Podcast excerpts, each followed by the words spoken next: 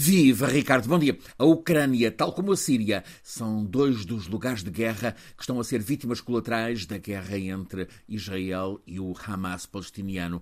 Estas guerras na Ucrânia e na Síria estão quase desaparecidas dos ecrãs mediáticos, ocultadas pelo que está a acontecer na Terra Santa. A guerra da Síria começou em 2011 e nesta dúzia de anos já fez mais de meio milhão de mortos e vários milhões de deslocados e refugiados. É uma guerra que nestes últimos anos mudou de fase, passou a ser alimentada por ações esporádicas, mas com grande intensidade. É o que está a acontecer com populações civis como grandes sofredoras no noroeste da Síria, na zona de fronteira com a Turquia. Há, nestas últimas semanas, muitas pessoas, muitos civis, em desespero por precisamente nova escalada nesta guerra. Sucedem-se bombardeamentos, por um lado, da aviação turca sobre populações curdas, por outro, de caças russos em missão coordenada com o regime de Assad, em Damasco, atacam posições de rebeldes sírios que estarão escondidos por entre as populações. Alguns milhões de pessoas naquela região. E nós,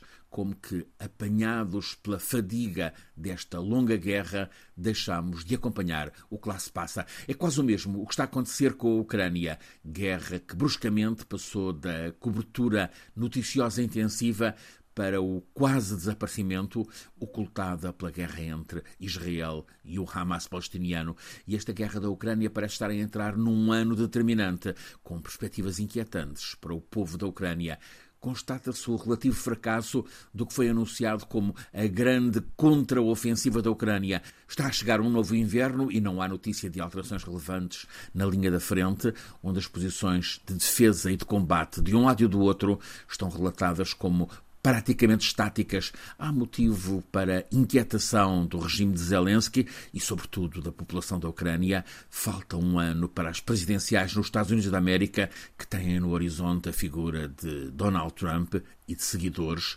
desmobilizados e cada vez mais distanciados do apoio da América à Ucrânia. No Kremlin, Putin estará certamente a esfregar as mãos à espera que Trump possa reaparecer e eles entenderem-se à custa do povo da Ucrânia. A diplomacia europeia mantém a energia no apoio à Ucrânia. A Comissão Europeia esforça-se por acelerar negociações com o regime de Kiev.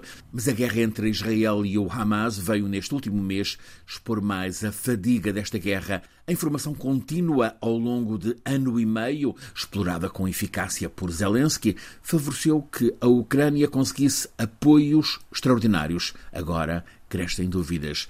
Nestes dias, a população ucraniana, tal como a do noroeste da Síria, está vítima colateral dos bombardeamentos israelitas em vingança pelo terrorismo do Hamas em 7 de outubro. Terrorismo, aliás, continuado com a tomada de reféns. É o que sempre acontece. Uma nova guerra põe as outras em plano secundário, quase no esquecimento, mas a tragédia continua igual.